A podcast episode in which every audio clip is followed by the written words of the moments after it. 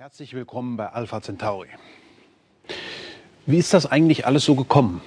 Ich meine jetzt nicht, wie Alpha Centauri in die Welt gekommen ist, sondern wie ist es überhaupt so geworden, dass alles so geworden ist? Denn schließlich so hätte es doch eigentlich gar nicht werden dürfen, wenn man der Physik glaubt. Und zwar einem Teil der Physik, der alles beschreibt, der sogenannten Thermodynamik. Sie wissen ja, es gibt verschiedene Theorien in der Physik. Da gibt es die Quantenmechanik, die Relativitätstheorie, Kernphysik, Atomphysik, alles Mögliche an Theorien. Und über diesen ganzen Theorien wabert eine ganz wichtige theoretische Beschreibung der Welt, die sogenannte Thermodynamik. Und dieser Thermodynamik gibt es nun eine Größe, die offenbar zu großen Missverständnissen führt, nämlich die Größe Entropie. Das kommt vom griechischen Entrepein und das heißt sowas so viel wie umdrehen. Entropie hat etwas damit zu tun, ob man etwas umdrehen kann, also ob man etwas noch einmal erreichen kann.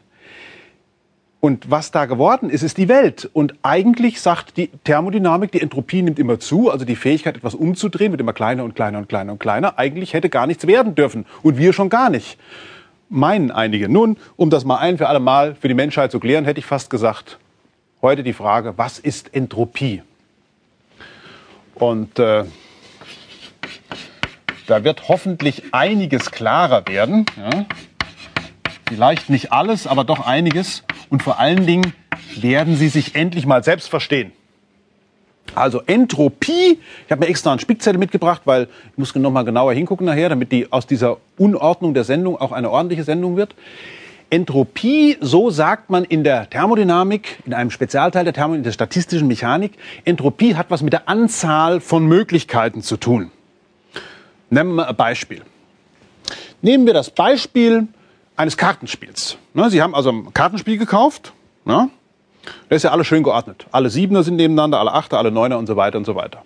Das ist ein ziemlich geordneter Zustand, sage ich jetzt schon mal, mit einer niedrigen Entropie. Und dann fangen Sie an zu mischen. Ja, und wie wird der Zustand dann sein?